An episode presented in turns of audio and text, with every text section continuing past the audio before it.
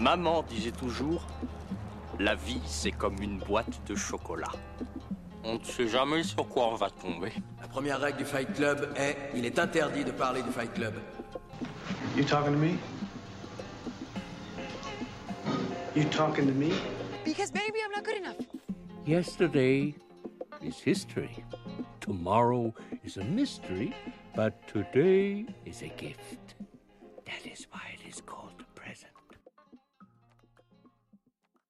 Bonjour à toutes et à tous et bienvenue dans ce nouvel épisode d'un film pour dimanche, le podcast qui recommande un film normalement tous les dimanches.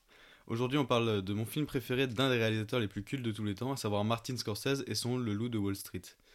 Alors Scorsese c'est un des réalisateurs les plus importants de l'histoire du cinéma américain, notamment parce qu'il a réussi à saisir ce qui fait l'essence même de ce pays-là, des États-Unis, en tout cas des États-Unis une fois colonisés, parce que Scorsese a encore assez peu traité la notion de avant euh, 1492, les colons, etc., Christophe Colomb, même si euh, le, prochain film qui va sortir de Killers of the Flower Moon parle de réserves indiennes, mais du coup c'est des réserves indiennes une fois la colonisation, etc. Bref, Scorsese a saisi l'essence de, des États-Unis, on va dire des États-Unis européens en quelque sorte. Mais avant de revenir sur ce qui compose le cinéma de Scorsese, il faut parler un peu de sa carrière et du nombre de chefs-d'œuvre qui jonchent celle-ci, parce qu'il y en a beaucoup. Que ce soit Mean Street, Raging Bull, Taxi Driver qui avait reçu la Palme d'Or en 76, euh, Les Affranchis, Aviator, Les Infiltrés, le film pour lequel il a eu l'Oscar du meilleur réalisateur et du meilleur film. Même si, honnêtement, Les Infiltrés, même si c'est un excellent film, c'est pas le meilleur de la filmo de Scorsese, mais vous voyez tous les films que je viens de citer, vraiment, il n'y a pas de, de, a pas de défaut, il n'y a pas de film un peu en dessous.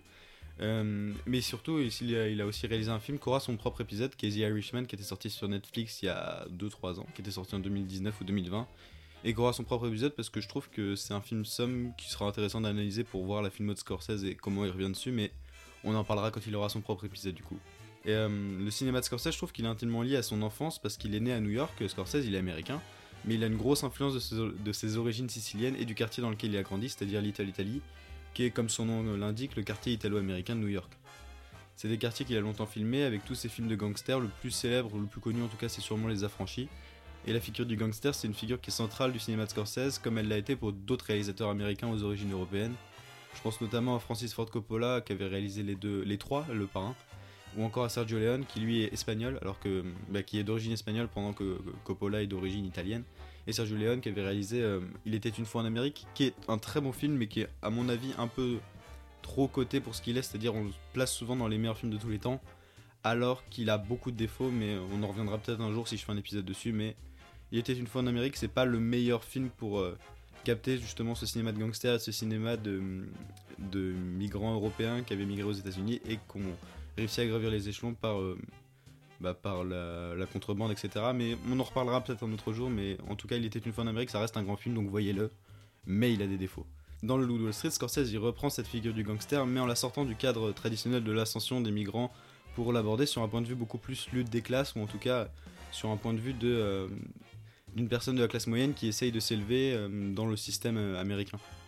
Et euh, en fait, Jordan Belfort, le personnage principal, euh, c'est vraiment un enfant de, cette classe-là, de cette classe moyenne, et il représente le wannabe qui a pas vraiment de traduction française, mais que euh, peut traduire. Bah, en fait, quand on recherche sur internet wannabe et la traduction, on nous dit que c'est un aspirant qui souhaite être quelqu'un ou faire quelque chose, mais qui manque de qualité ou de talent. Et dans le cas de Jordan Belfort, c'est plus il manque de de d'héritage, il n'a pas cet héritage culturel et cet héritage financier qui lui permettrait de devenir trader ou de devenir coursier euh, comme ça en claquant des doigts. Mais avant d'aller plus loin, du coup, de quoi ça parle le Wall Street, même si j'ai déjà un peu commencé à l'aborder? Alors si on lit le synopsis, on nous dit que sa licence de courtier en poche et les narines déjà pleines de cocaïne, Jordan Belfort est prêt à conquérir Wall Street. Ce jour d'octobre, un crack, le plus important depuis 1929, vient piétiner ses rêves de grandeur. C'est finalement à Long Island qu'il échoue et qu'il monte sa propre affaire de courtage.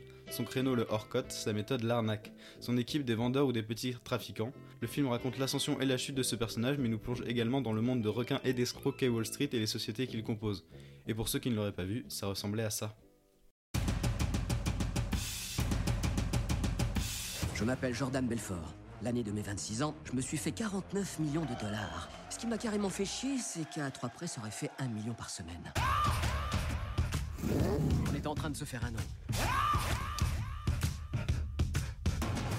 Personne sait à l'avance si les actions vont monter ou descendre, aller de côté ou tourner en rond. Tu sais ce que c'est que la finance? Oui, la finance, c'est euh, vendre, acheter. Non, ça n'a rien à voir. La finance, c'est du baratin, du bluff, de la poudre aux yeux. Est-ce que ceci était légal? Absolument pas. On se faisait tellement de fric qu'on savait plus quoi en faire. On bosse pas pour toi, mec. T'as mon fric scotché sur le nibar, alors techniquement tu travailles pour moi. Un problème, papa FBI.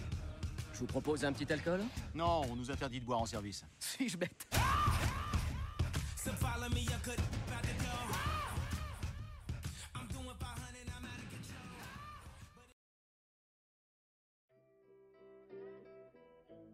Pour commencer, il faut parler de ce qui fait le Loup de Wall Street un grand film, malgré tous les défauts qu'il peut, qu'il peut comporter. Et cette chose, c'est son rythme. Le film, c'est vraiment un roller coaster de 2h52 qui laisse jamais respirer le spectateur. C'est même fou de se dire qu'un réalisateur de 71 ans, au moment de la sortie du film, soit capable de produire et de filmer quelque chose d'aussi dynamique, d'aussi gargantuesque, presque grotesque parfois, mais dans le grotesque dans le bon sens du terme, c'est-à-dire que c'est trop gros pour être vrai. Tout dans le film est trop, et c'est le but. Tout est dans l'excès, dans l'argent, dans la drogue, dans les femmes, dans les insultes. Tout est fait pour qu'on voit une sorte de monstruosité qu'est le personnage de Jordan Belfort. Et c'est d'ailleurs un point intéressant du film, c'est qu'il prend le point de vue de son personnage, on a beaucoup les pensées de Jordan, etc., alors que le réalisateur déteste ce personnage-là. Scorsese il nous montre que Jordan il est bête, qu'il est imbu de lui-même, qu'il est détestable, et pourtant il passe son temps à le filmer. On pourrait penser que c'est presque bizarre de travailler autant et de filmer quelque chose pour lequel on a autant d'aversion, mais le but de Scorsese c'est de filmer le personnage pour montrer ce qui lui déplaît dans la société américaine, une société qui juge corrompue, monétaire, capitaliste et individualiste. Et c'est ça la vraie thématique du film Le Loup de Wall Street, c'est son envie de dénoncer le système boursier américain et euh, le système boursier américain qui est également le système boursier mondial. hein. Pour cela, il utilise des explications simples qui sont jamais complexes car il sait que c'est pas le but euh, du film, c'est pas d'av- d'avoir un film très complexe sur les enjeux de la bourse, etc. Et même le personnage de Jordan nous le dit quand il, à un moment donné dans le film, il brise le quatrième mur, c'est-à-dire briser le quatrième mur, c'est-à-dire qu'il, euh, normalement le cinéma est composé de trois murs et le quatrième c'est l'écran du, c'est l'écran qui fait que nous, euh, à travers lequel on voit quoi. C'est comme si nous on était à l'extérieur d'un quatrième mur fictif. Et en brisant le quatrième mur, c'est-à-dire que le personnage s'adresse au spectateur et donc euh, bah, pour nous dire des choses sur le film, sur ce qui se passe, etc. Et donc dans le Loup de Wall Street, à un moment donné, le personnage de Jordan brise ce quatrième mur pour parler au spectateur en disant qu'on comprend rien à ce qu'il est en train de dire et que c'est pas grave, que c'est pas l'intérêt de cette scène-là. Et c'est là pour moi où on voit la force de Scorsese et de son scénariste Terence Winter, c'est de nous faire comprendre ce qui se passe sans nécessairement qu'on ait besoin de comprendre exactement toutes les ficelles techniques qui permettent ce qui est en train de se passer, l'arnaque qui est en train de se dérouler. Le film se voit d'ailleurs très bien, même lorsqu'on comprend pas du tout ce qui se passe. Je peux en témoigner parce que du coup le film je l'ai vu plusieurs fois. Et la première fois que je l'ai vu, c'était il y a 6-7 ans je pense, et j'avais pas exactement compris euh, quelle était l'arnaque spécifique de l'entreprise et pourquoi ils, étaient corrompus, pourquoi c'était pas légal ce qu'ils faisaient. Mais euh, le film se comprend très bien. En fait, on comprend que Jordan est un arnaqueur, on comprend qu'il est euh, pourchassé par le FBI et par les, les agences légales euh, américaines. Et euh, la spécificité de pourquoi il est dans l'arnaque, c'est pas forcément ce qui est intéressant dans le film. Mais comme je le disais plus tôt, en plus, le film nous prend tellement dans un flot constant qu'on n'a pas le temps de s'arrêter pour voir si telle ou telle notion est comprise. Juste, on comprend s'il a réussi, s'il a pas réussi, quand est-ce qu'il grimpe, quand est-ce qu'il échoue. Et c'est tout le but du film. Et toujours dans cette veine-là, Scorsese il nous propose une mise en scène comme il sait les faire, c'est-à-dire avec des caméras très dynamiques, beaucoup de plans séquences, notamment dans les scènes d'entreprise, pour montrer la folie qu'il existe dans les bureaux et comment euh, les uns montent sur les autres, etc. Il arrive aussi à dynamiser des scènes de dialogue pour sortir d'un champ contre champ classique. Vous savez, le champ contre champ, c'est quand on filme la tête du personnage avec le dos de l'autre en amorce pour euh, qu'on voit un dialogue, qu'en fait, qu'on voit les émotions de chaque personnage face à face. Mais du coup, lui, il réussit à les entrecouper de plans plus larges et ainsi éviter d'enfermer le spectateur dans du jargon technique et qu'aurait en plus la possibilité de couper le rythme du film, le rythme effréné du film, et qui serait un peu dommage parce que c'est pas. Encore une fois, ça nous sortirait de l'ambiance générale qu'essaye d'imposer Scorsese. Et le rythme effréné, en fait, c'est un peu le symbole de ce que sont les États-Unis selon Scorsese, et c'est ce qu'il a essayé de représenter dans tous ses films. Parce que les États-Unis, c'est le pays idéal de ces personnes qui souhaitent devenir quelqu'un, le pays de ce qu'on a appelé les self-made man, mais c'est aussi le pays de l'arnaque, le pays des, égoïstes. Parce que c'est que ça les États-Unis en fait. Si la devise officielle du, du pays c'est en Dieu nous croyons, la devise prônée par le Wall Street serait beaucoup plus marche ou crève. En fait, le management prôné par Jordan Belfort, qui est en fait une sorte un peu d'Elon Musk avant l'heure, dont le culte de la personnalité pète le plafond, c'est n'importe quoi, à quel point il est amoureux de lui-même. En fait, j'ai rarement vu au cinéma une telle folie dans l'admiration que peuvent avoir des employés pour leur patron. C'est pour ça que je prenais l'exemple d'Elon Musk, qui est un des seuls à générer cette sorte de magnétisme sur une partie de la population. Magnétisme, honnêtement, que j'ai du mal à comprendre parce que bah, ça a l'air d'être un giga en fait, Elon Musk. Mais bref, on sort du film et on va revenir sur Jordan Belfort, qui est également un giga. Euh, mais du coup, c'est intéressant de voir à quel point Scorsese montre la bêtise de cette admiration pour quelqu'un comme lui et, pour, euh, et qui comprend pas lui pourquoi, euh, pourquoi on est admiratif de quelqu'un qui est en plus devenu euh, conférencier, motivateur. Donc en gros, aujourd'hui, c'est Oussama Hamar sur TikTok que Jordan Belfort, mais qui aurait mieux réussi avant, qui aurait, gagné plus d'argent, plus que mieux réussir. Mais pour mettre en place toute cette folie et, et ce film, en fait, pour mettre en place le film, Scorsese, il avait besoin de comédiens capables de jouer ça à la perfection. Et c'est là où on arrive à un point majeur pour moi de la réussite du Wall Street, c'est son casting. Évidemment, le premier nom qui nous vient en tête, c'est celui de Leonardo DiCaprio, qui est devenu le comédien phare de Scorsese à partir des années 2000, un peu en remplacement de la première muse de Scorsese qui était, Tarantino, qui était De Niro. Pardon. Bon, déjà, DiCaprio, il aurait dû avoir son Oscar pour le film et pas pour The Revenant, pour lequel il l'a eu. Parce que The Revenant, même si le film est très bien, c'est quand même vraiment moins bien que le Loup Wall Street, et la performance est beaucoup plus dingue de, de DiCaprio. Parce qu'il est dans une sorte de surjeu constant qui colle parfaitement au film, avec des mimiques, en fait, des grimaces un peu à la Jim Carrey qui sont très marquées, et quelques scènes qui sont restées cultes, comme euh, bah, vous avez sûrement déjà vu, que ce soit sur TikTok, que ce soit sur YouTube, le déjeuner avec Matthew McConaughey où il se frappe la poitrine et il commence à entonner un chant un peu chelou, on dirait un, on dirait un peu des chants de gourou. Je pense que vous avez déjà vu cette scène-là. Ou encore la scène où il ouvre la portière de sa voiture avec le pied parce qu'il est complètement défoncé. Et en fait, c'est des scènes qu'on a déjà vues. Alors, soit euh, il y a aussi beaucoup de gens qui parlent de. Puisque c'est des scènes qui sont improvisées, du coup, c'était beaucoup revenu dans des tops d'improvisation, de, de scènes qui étaient pas prévues et dont l'acteur a réussi à générer quelque chose. Vous avez sûrement déjà vu ces scènes-là, ou en tout cas des extraits du film. Et en tout cas, si vous n'avez pas vu des extraits, voyez-les, parce que c'est des scènes qui sont très cool. Et puis voyez le film de toute façon, parce que le film est très bien. Euh, sinon, le Loup de Wall Street, toujours pour continuer sur le casting, le Loup de Wall Street, c'est aussi la révélation au grand public de Margot Robbie, qui est instantanément devenue un sex symbole avec le film. C'est un personnage qui est extrêmement sexualisé, mais qui a pas non plus le rôle de femme objet qu'on a parfois vu des réalisateurs euh, donner à Margot Robbie, comme dans Harley Quinn, qui est le personnage d'Harley Quinn est assez particulier, mais certaines scènes, c'est euh, chaud, genre comment vraiment Margot Robbie est représentée comme une femme objet et qu'il n'y a pas grand chose d'autre que son corps qui est, filmé, quoi.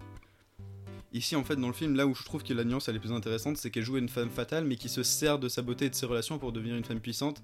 Ce qu'on fait un personnage plus intéressant que juste la filmer pour son corps.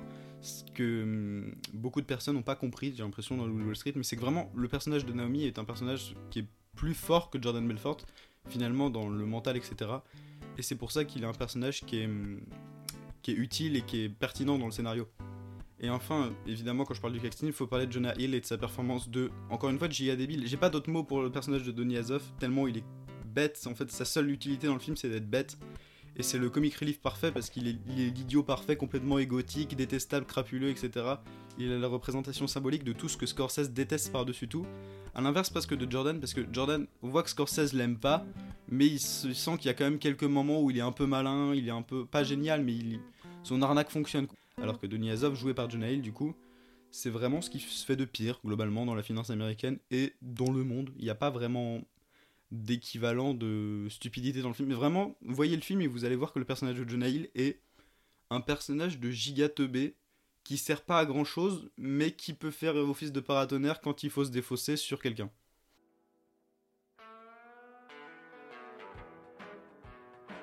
Au final, il est important de voir le Loup de Wall Street parce que c'est un roller coaster de 2h50 qui vous roule dessus comme peu de films ont l'occasion de le faire, et parce que Scorsese y met toute son énergie pour faire le film le plus cocaïné de toute sa filmographie. Ce qui est franchement une belle performance hein, quand on connaît le, bonhomme et sa filmographie. Mais le Loup de Wall Street, c'est vraiment une plongée dans le monde de la finance américaine, de tous ses travers, de tous ses vices, et qui est filmé du point de vue d'un personnage qui est détestable et détesté par son réalisateur. Une critique de ce qui fonde les États-Unis par le réalisateur qui a sûrement le mieux représenté les aspérités de ce pays-là, Honnêtement, ça se refuse pas. Et vraiment, voyez le Loup de Wall Street. C'est pas forcément le meilleur Scorsese, mais c'est certainement un des plus jouissifs. Merci à tous d'avoir écouté ce nouvel épisode d'un film pour dimanche. J'espère qu'il vous a plu. Pour ceux qui voudraient voir le de Wall Street, il est disponible sur MyCanal, sur Molotov, à la location en ligne et au format physique. Si vous avez d'autres idées de films qui pourraient être intéressants à critiquer, à analyser, je vous invite à les mettre dans les commentaires du podcast ou alors sur le compte Instagram, le compte Instagram dont le lien est dans la description de ce podcast là et qui recommande normalement un film par jour. J'ai eu un peu de retard récemment, je vais essayer de combler ça. Normalement, on va bientôt revenir à jour et euh, vous aurez du coup un film, euh, un film à voir tous les soirs. Le podcast a également un compte TikTok que vous pouvez aller découvrir si vous préférez avoir euh, quelques images avec le son. Sinon, si le podcast vous plaît, vous pouvez le noter, le commenter, le partager, ça m'aidera vraiment. Et sinon, moi je vous dis à dimanche prochain pour un nouveau film. Oh, and in case I don't see you, good afternoon, good evening, and good night.